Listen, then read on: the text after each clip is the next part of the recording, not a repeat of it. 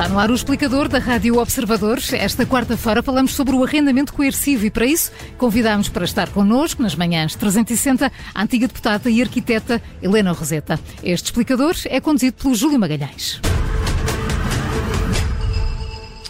Arquiteta Helena Roseta, muito bom dia, obrigado pela sua disponibilidade para estar aqui connosco hoje.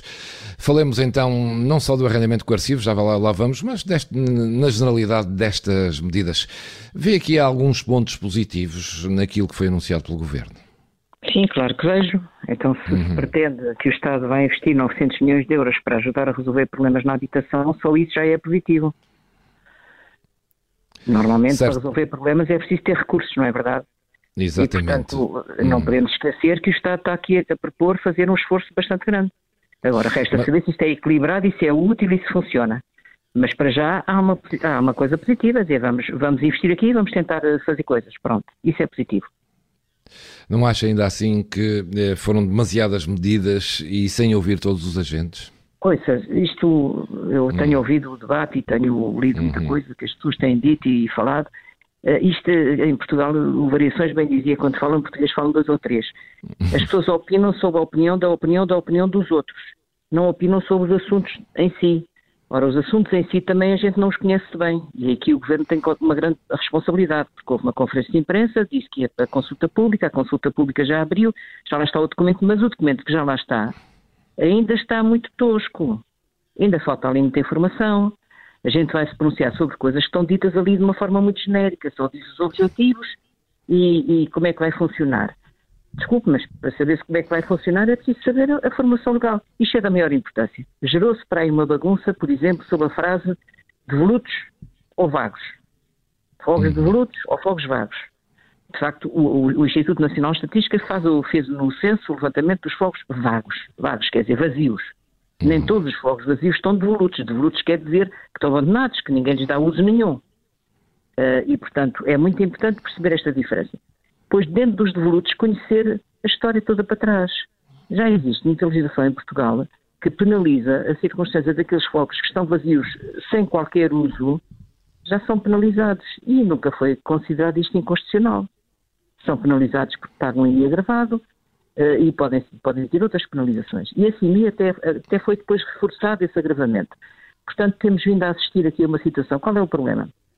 O nosso mercado não está a funcionar.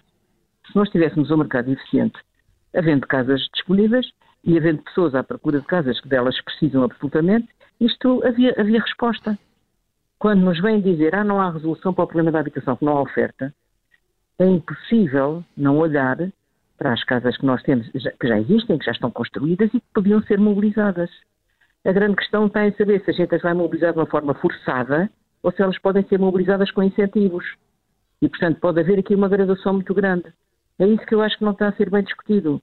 As pessoas parece que cristalizaram na palavra compulsivo ou forçado, que é sempre uma palavra que assusta as pessoas, mas qualquer dia nós vamos ter estas casas vazias, ocupadas por pessoas que precisam de casas. Isso é fatal. Portanto, vamos ter que ter aqui um bocadinho de bom senso, um bocadinho de ponderação e falar das coisas com conhecimento de causa.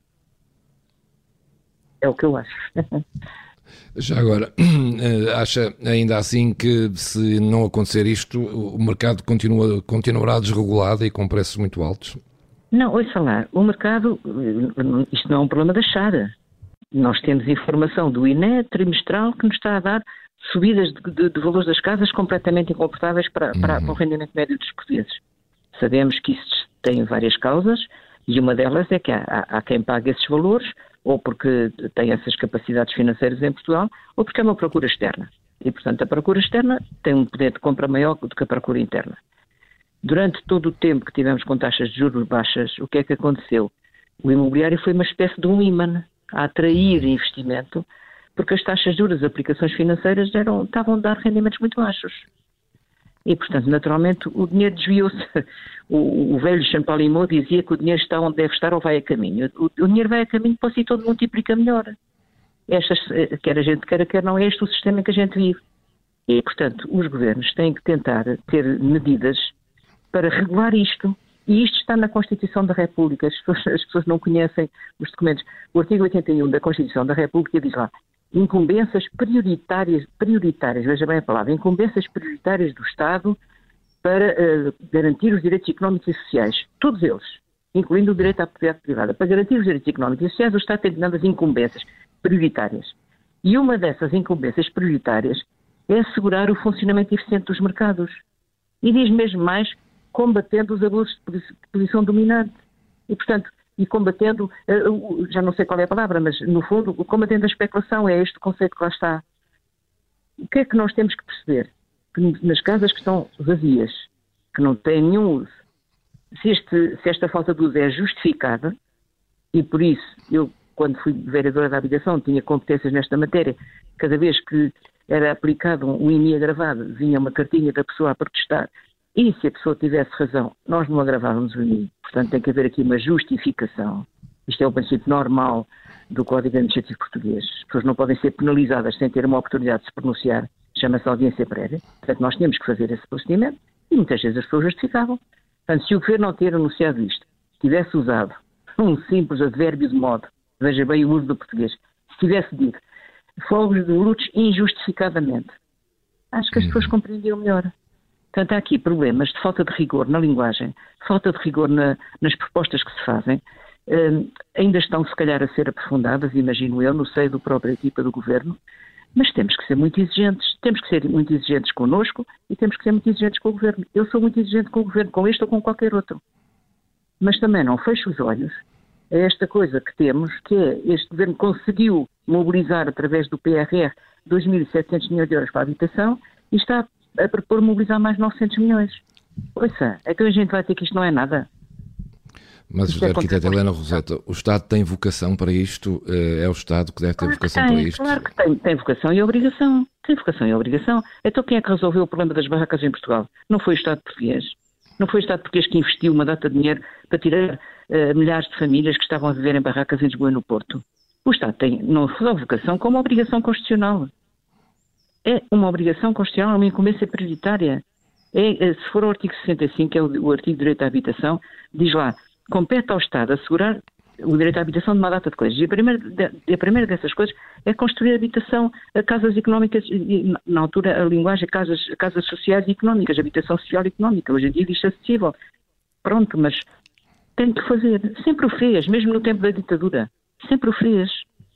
Mas essa não é uma vocação das, eh, das câmaras que estão mais no terreno. Há câmaras que fazem. Ó, Júlio, desculpa lá. Certo, Quando eu digo Estado, estou, certo. A falar estou a falar, do, estou a falar claro, de toda a claro, do Estado. Sim. Portanto, governo, Mas, por exemplo, há câmaras que fizeram esse trabalho. regionais. Claro, mas há câmaras que fizeram esse trabalho, outras não. Eh, eh, e agora não é, acha que esta é uma medida que de alguma maneira penaliza uma e não penaliza outras? Não, ouça, as câmaras vão uhum. ter imenso apoio do PRR para construir habitação para as suas estratégias locais através do programa Primeiro Direito. Grande parte do dinheiro do PRR vai ser para os municípios. Os municípios vão ter que produzir essas casas todas. E alguns já estão a produzir. Mas a pergunta que eu faço, e peço para as pessoas pensarem um bocadinho, com tantas casas disponíveis, Vamos construir cada vez mais casas ou vamos ver se casas disponíveis podem ser vendidas, alugadas ao Estado, como o pacote Mais Habitação propõe, ou podem ser mobilizadas com incentivos. Vamos aproveitar aquilo que temos, vamos reciclar aquilo que há, ou vamos ignorar e vamos dizer que precisamos de construir mais, construir mais, construir mais, para depois ficar tudo abandonado. Isto é um problema, de, de facto, de equilíbrio, de ponderação. E eu acho que tem faltado alguma ponderação nisto tudo. E a proposta do Governo Sim. pode ser demasiado ambiciosa, e o Júlio hum. pergunta, mas que o Estado tem vocação? Vocação hum. tem e obrigação também, pode não ter capacidade. Portanto, pode ser demasiado ambicioso. É por isso mesmo que eu também digo há muito tempo, e estou sempre a trabalhar nesse sentido, quando se lançam medidas, é preciso depois dizer se elas tiveram resultado ou não. Nós estamos a lançar pacotes atrás de pacotes sem olhar para trás e ver o que é que funcionou bem. Há coisas que foram lançadas e não aconteceu nada, não deram resultado nenhum. E, portanto, uh, há aqui toda uma. Uh, enfim, uh, não, sei, não quero chamar incompetência, mas quer dizer, há aqui uma precipitação no apresentar coisas para responder à pressão da opinião pública e à pressão da realidade, que também está aí, e, e uma, pouca, e, e uma pouca capacidade de ir dando resultados. Ouça, se eu disser que tenho, quero investir não sei quantos milhões, como o Estado quer, a, a construir habitação ou a arranjar habitação, as casas não vão aparecer de um dia para o outro. Isto demora tempo. Agora, faz sentido o caminho que se tem para lá chegar? É isso que tem que ser discutido e tem que ser discutido com muito cuidado. E neste momento é o momento de discutir, porque isto está em consulta pública. Se as pessoas forem uma coisa chamada consulta Alex, puserem lá a palavrinha habitação, vão ver o documento que, que, que o governo lá pôs. Pronuncia-se, é a altura disso. E, naturalmente, pronunciem-se no, no, espaço público, nos mídias, nos jornais, nas televisões, comentem o que quiserem.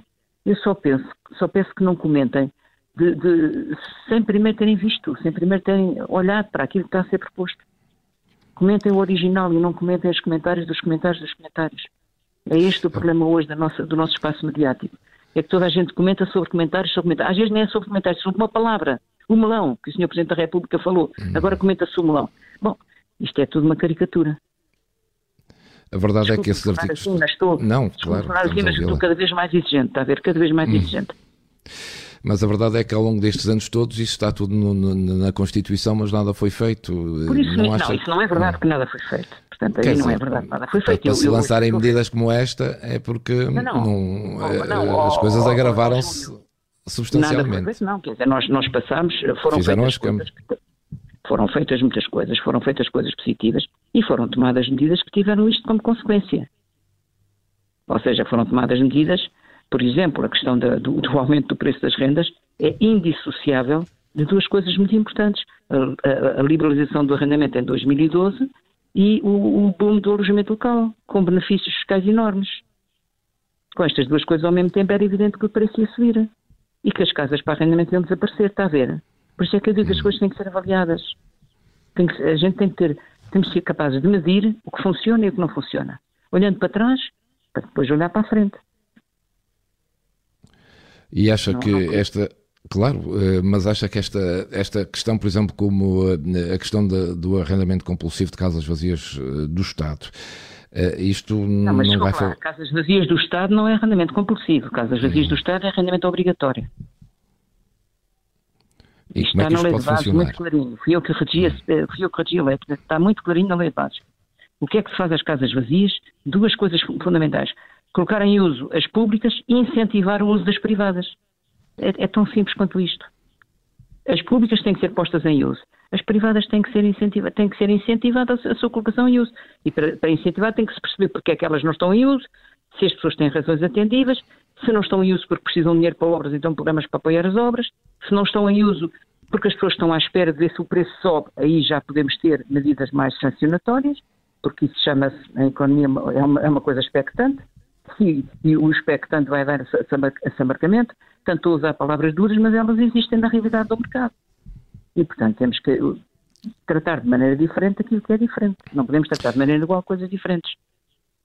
Eu estou, isto, isto, é muito difícil em poucos minutos tentar claro, dizer. Eu estou a tentar que, que, sim, sim, estou a dar espaço precisamente para explicar isso. Eu percebi, porque eu as pessoas têm, têm dificuldade em perceber, de facto, como é que tudo isto vai funcionar, até porque isto é um processo moroso, porque depois quem é que vai fazer obras? Eh, Não, mas quem é... esse processo, quem vai fazer obras, grande parte, e agora é preciso olhar para, para estes incentivos todos, grande parte disto é, é, é, uma responsabilidade do Estado ou das câmaras, as câmaras depois lançam concursos.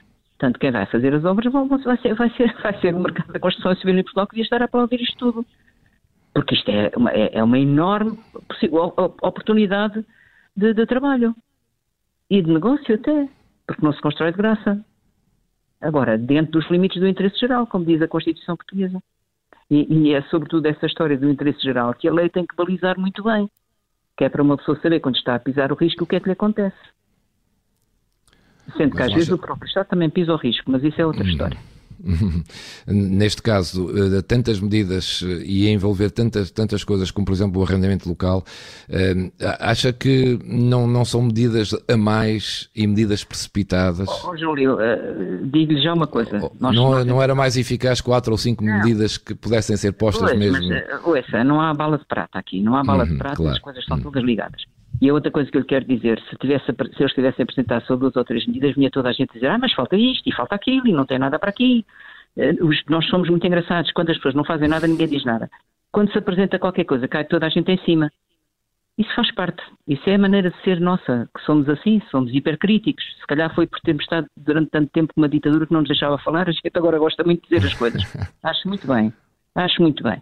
Agora, há trabalho a fazer algum investimento que tem que ser feito em estudos que, que sejam sólidos. Ouça, o governo devia investir mais, do meu ponto de vista. Agora vou dar um achismo. Eu acho que posso não ter razão, mas é a minha opinião.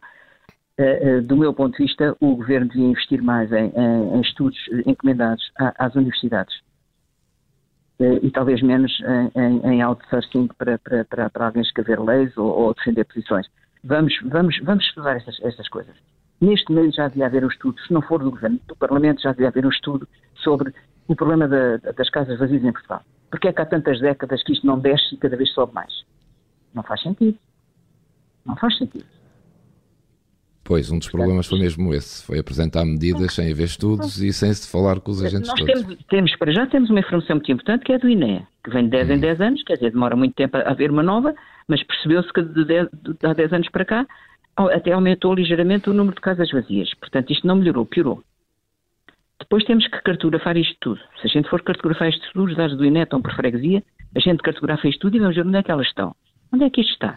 Provavelmente até, até, até podemos chegar ao, à conclusão, eu não sei porque não tenho a cartografia feita, até podemos chegar à conclusão que o grosso das casas vazias que o INE identificou estão no interior do país. Então aí não me adianta muito este, este, este pacote. Porque estão no interior do país, o Estado não vai comprar para depois, ou, ou, compulsivamente obrigar a, a, arrendar quando ninguém lá quer, quer lá viver. Está a compreender? Portanto, isto, estas coisas são mais complexas, a realidade é mais difícil e não há bala de prata, realmente não há bala de prata. Mas também acho que não pode haver aquele ceticismo prévio, na minha opinião, muitas vezes preconceituoso, a dizer ah, isto, isto, isto, isto não vai dar nada, ou então uh, isto é um, um, um, insulto e um ataque aos nossos direitos. Não é, não é. Se está mal, se está, se está demasiado exagerado, se é demasiado duro em algumas coisas, então vamos na, consulta pública propor que isto, eu, eu gosto de ser pragmática, não é? Propor que isto seja corrigido, que é o que eu tenho andado a fazer nestes últimos dias.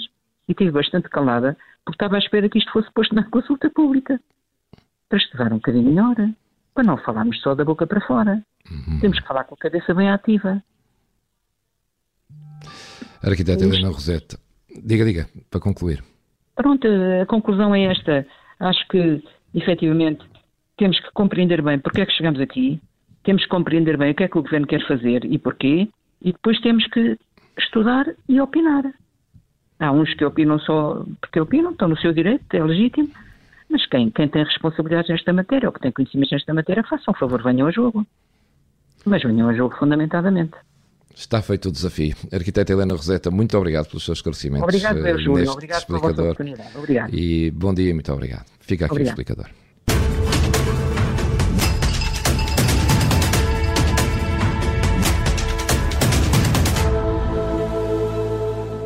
Rádio Observador.